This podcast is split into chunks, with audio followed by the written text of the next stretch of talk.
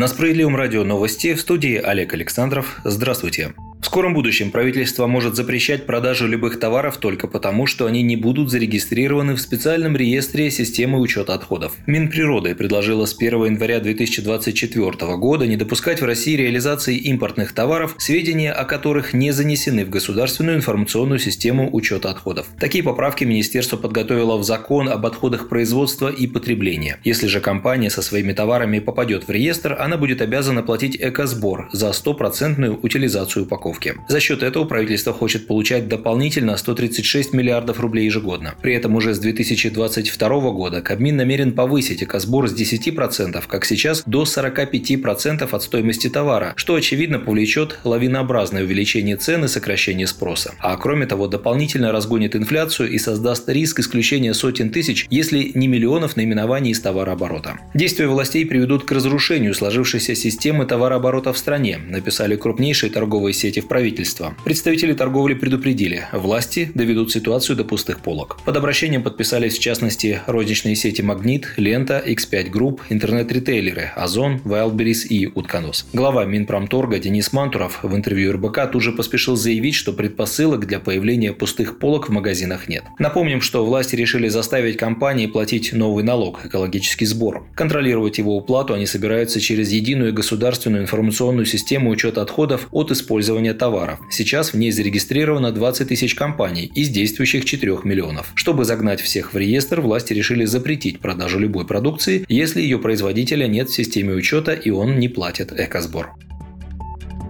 Срок выдачи бесплатных лекарств сердечникам увеличен на год. Соответствующее постановление утвердил председатель правительства Михаил Мишустин. До сих пор срок получения бесплатных препаратов составлял один год. Теперь лекарства можно будет бесплатно получать в течение двух лет с момента постановки на диспансерное наблюдение. Постановление касается людей, страдающих от сердечно-сосудистых заболеваний и наблюдаемых в диспансере с 1 января текущего года, то есть перенесших в основном инфаркт или инсульт. В перечень лекарств, необходимых таким пациентам, входит более 20 наименований наименований. Для этой меры поддержки в бюджете заложено 10 миллиардов рублей.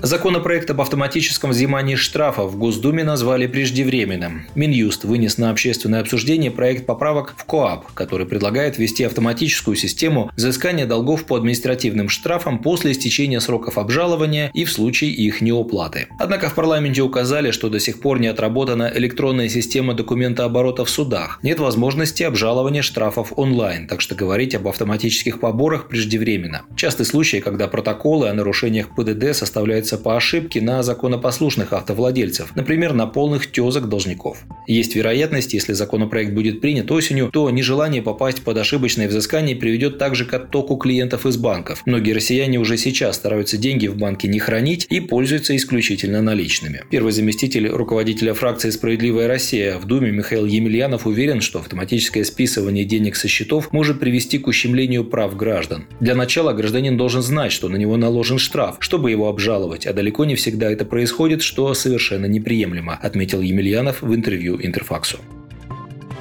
МВД не планирует включать графу «национальность» в паспорт. Об этом сообщили в пресс-службе ведомства. Ответ приводит агентство ТАСС. В российском паспорте пункт о национальной принадлежности, известный со времен СССР как «пятая графа», был исключен в 90-х годах прошлого столетия. По определению Конституционного суда национальность не может иметь юридического значения для статуса гражданина. Однако в Госдуме решили, что пора вновь вернуться к национальной идентичности. Такая мера может быть полезна отдельным категориям граждан, например, представителям коренных малочисленных народов, народов, считают в Комитете Нижней Палаты по делам национальностей.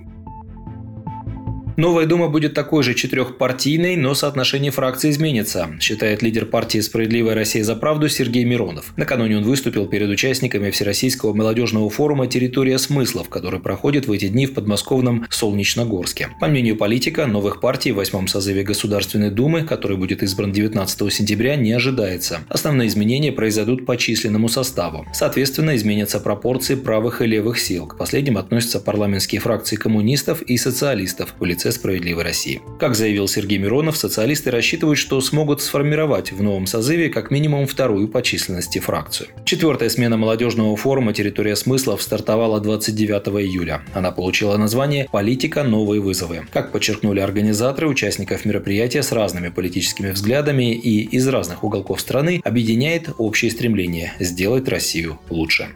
Вы слушали новости на Справедливом радио. Оставайтесь с нами, будьте в курсе событий.